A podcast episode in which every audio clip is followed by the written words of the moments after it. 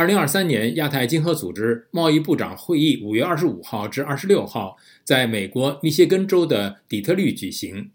主持这次会议的美国贸易代表戴奇大使在讲话中说：“与会者必须进行创造性思维，为更具韧性和可持续性的未来做好准备。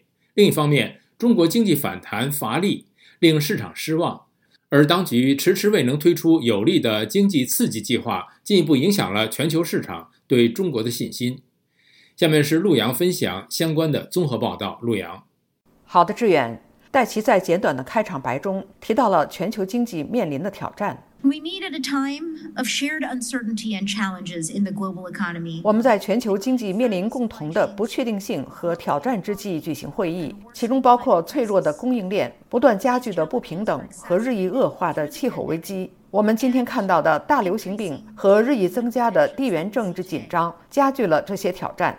另一方面，彭博社在星期四五月二十五号发表的一篇报告中指出，由于担心中国后疫情时期经济复苏动力不足，投资者纷纷下调对中国今年经济成长的预期，警示信号遍布全球各主要市场。中国政府最近公布的数据显示，今年中国国内生产总值的成长可能更接近于中国政府之前制定的百分之五的目标，而不是投资人今年稍早更为乐观的预期。数据还显示，中国经济的增长过度偏重于与消费相关的服务行业，而工业活动严重滞后。在股票市场，沪深三百指数自去年十一月中国疫情防控放开之后，获得增长部分已经损失一半。人民币对美元的汇率再次破七，反映出市场对中国经济增长前景的信心回落。彭博社报道说，陷入危机的中国房地产业销售在短期反弹之后又呈现疲软状态。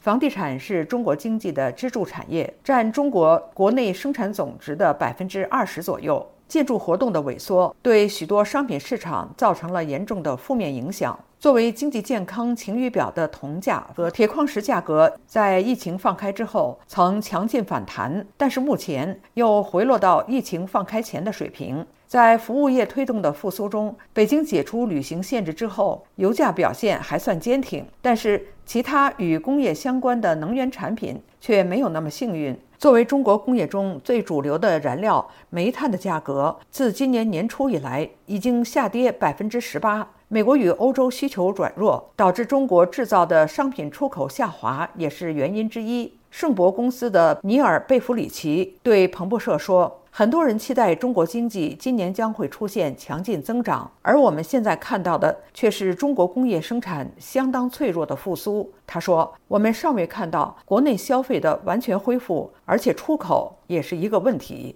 志远，谢谢陆阳分享美国之音的综合报道。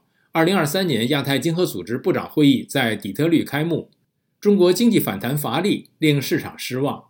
了解更多新闻内容，请登录 voa chinese 点 com。